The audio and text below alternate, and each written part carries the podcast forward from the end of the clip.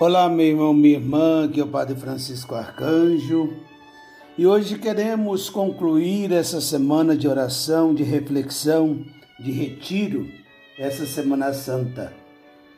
E com a alegria, com a certeza da ressurreição do Senhor, porque Ele venceu a morte, nos deu uma nova vida. Jesus vive e por isso a nossa esperança está no nome do Senhor que vive e reina por todos os séculos dos séculos. Em nome do Pai, do Filho e do Espírito Santo. Amém.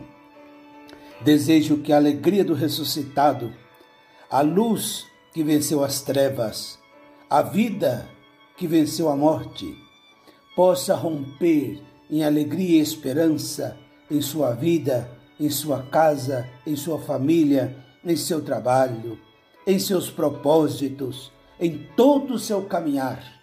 Que esteja o Senhor dando toda a sua vida, toda a sua força, toda a sua luz, para que você possa continuar a trajetória desta vida, sabendo que ao término desta não acaba, pelo contrário, entraremos com Ele para uma vida definitiva.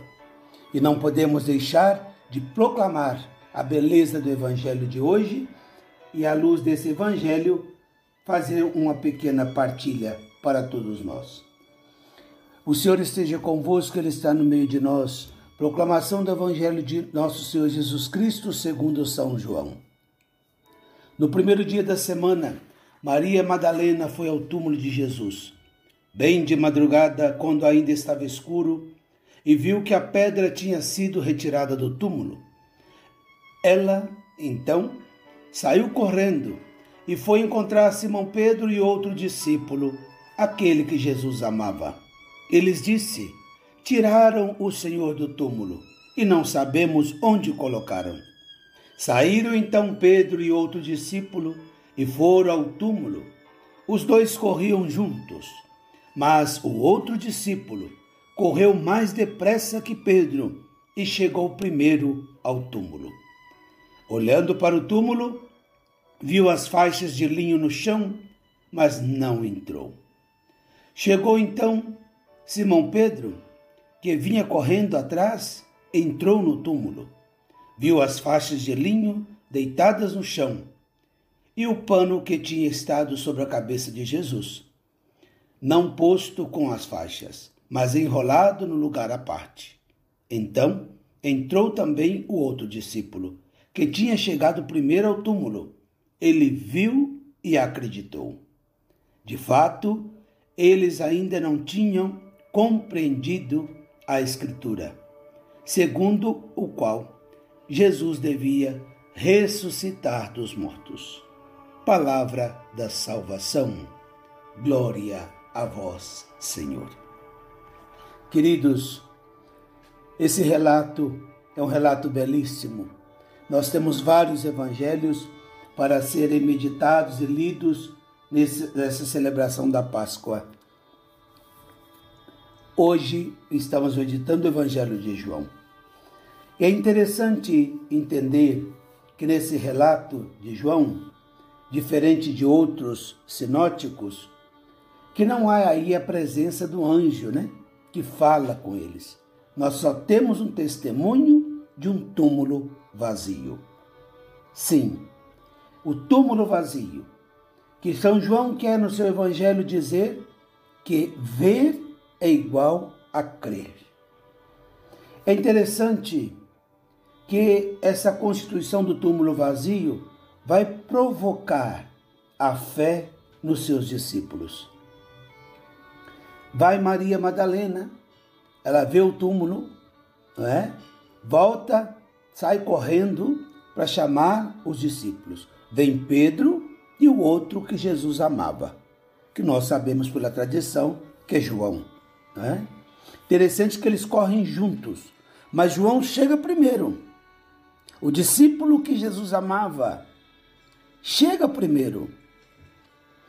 Chega diante do túmulo e não entra. Isso me fascina. Por que me fascina? Porque um coração que ama é capaz de ver, de crer aquilo que muitos veem, não veem e não creem. Por isso, quem ama olha sempre para, para mais, não? Não para ali nas coisas eminentes. Como uma mãe que olha para um filho que talvez esteja hoje vivendo momentos difíceis da sua vida pelas escolhas ou a rebeldia, mas o olhar de uns, de uns pais para um filho desse já vê para além dessa debilidade a possibilidade de uma vida nova, da libertação do seu vício, né?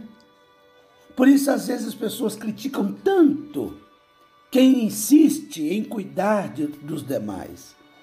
Olha essa mulher que está se acabando com esse homem, isso não vale nada. Mas é uma pessoa que ama. E quem ama não desiste. Quem ama não para na lápide de um túmulo. Quem ama vislumbra a vida nova. Por isso, é muito difícil compreender o olhar de quem ama. É muito difícil de entender as ações daqueles que verdadeiramente amam. Então Pedro entra. Não que Pedro não amasse Jesus. Pedro aí é símbolo da comunidade, é aquele que nos representa, é aquele que fala em nome de nós. É o primeiro Papa. Ele entra, não é? E ali ele tem a constatação que de fato o túmulo estava vazio. Depois que Pedro entra, o discípulo amado também, e ele vê e crê. No Evangelho de João, ver é igual a crer. Queridos irmãos e irmãs, aquele que viu dá testemunho. Jesus é aquele que foi enviado pelo Pai, porque ninguém viu o Pai, somente o Filho. Mas os que creram nele, que foi enviado pelo Pai, ele mesmo vai dizer: Quem crê em mim, crê naquele que me enviou. Qual a importância disso? Sim, porque nós hoje cremos. Estamos vivendo no ano de 2021, marcado com todas as suas contradições e com todo o seu sofrimento. Mas nós cremos. E por que cremos? Nós não vimos Jesus pessoalmente, fisicamente, historicamente. Mas nós cremos pelo testemunho de outros que creram. Que bonito. Então, alguém poderia perguntar: mas se ver é igual a crer, onde eu posso ver Jesus para que eu possa crer? E na comunidade. Por isso, eles voltam para junto dos outros discípulos. Ele está presente aonde dois ou mais estejam reunidos em meu nome, aí eu estou no meio deles. Não seja você um cristão sem comunidade. Não te roube esse privilégio, não te roube essa graça. Por mais que o mundo possa oferecer coisas boas para nós, se nós estamos em comunidade, vamos usufruir muito melhor de tudo que o mundo pode nos oferecer, sem nos causar danos, sem nos causar perdas. Então, o Evangelho de hoje vem nos trazer essa beleza, não é?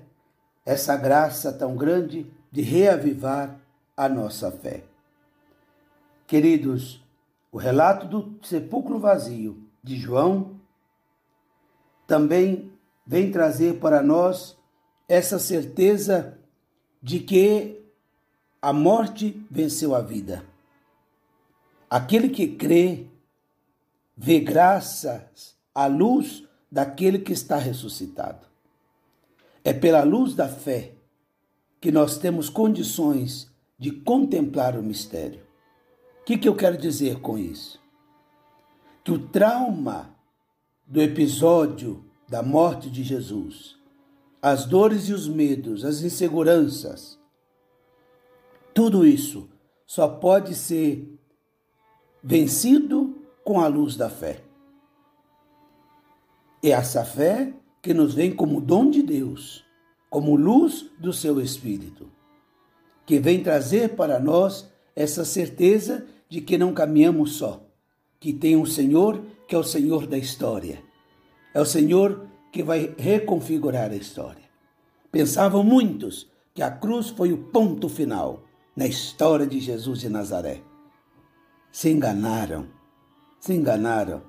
Porque quando os homens insistem em colocar ponto final, seja na história de qualquer um de nós, a graça de Deus faz deste ponto final uma vírgula, vira a página e nos dá a oportunidade de continuar a redação da nossa história de vida. Ressurreição é vida nova. Páscoa é passagem da escravidão à liberdade, do sofrimento a uma vida verdadeiramente íntegra e feliz. Eu desejo imensamente que nós todos possamos, ao, contemplar, ao contemplar o túmulo vazio, partir para juntos dos nossos e anunciar para o mundo que o Senhor vive. É preciso anunciá-lo, é preciso chegar a muitos corações para que todos possam crer e nele encontrar a verdadeira vida. Eu agradeço a vocês pela paciência dessa semana. De fato, é algo que eu quis fazer para tentar ajudar um pouco a todos aqueles que recebam esses áudios um momento de oração e de reflexão. Mas, sobretudo, para deixar, não é? É tão bom quando a gente está, às vezes, vivendo um momento difícil de sofrimento e alguém diz assim para a gente: Eu estou aqui, eu estou aqui, não é? Você não está sozinho. Então, é uma forma de contribuir um pouco com tantas pessoas que contribuem muitíssimo comigo, pela sua oração, pela sua amizade, pelo seu carinho. Não estamos sós. Estou em outro continente e vocês em outro, mas estamos unidos no mesmo amor, na mesma amizade, no mesmo carinho e, sobretudo, no Senhor ressuscitado. Feliz Páscoa da Ressurreição. Que seja esse dia de muita esperança para todos nós que estamos vivendo momentos tão difíceis, tão duros, tão dolorosos, tão angustiantes. Mas não nos esqueçamos, Ele está conosco. Ele é o Senhor da história. Seja você hoje, Maria Madalena, anuncie, reanime a discípulos que estão borocochô ou tentando desistir é, da sua missão. Seja você hoje Pedro e o discípulo amado. Mesmo com a dor, com a incerteza, foram ao sepulcro vazio para constatar. Amados, que desça sobre todos vocês a bênção de Deus Todo-Poderoso, Pai, Filho e Espírito Santo. Amém. Eu quero agradecer também as orações por meu irmão Roberto. Ele ainda está internado mas está pouco a pouco né, melhorando, está tendo bons sinais do tratamento que está tendo, não é? E também não nos esqueçamos de rezar por todos os enfermos e pelas famílias que mais necessitam de oração. Um beijo grande e até a próxima oportunidade, se Deus quiser. E não deixe de rezar por mim também, tá bem? Um abraço, feliz Páscoa!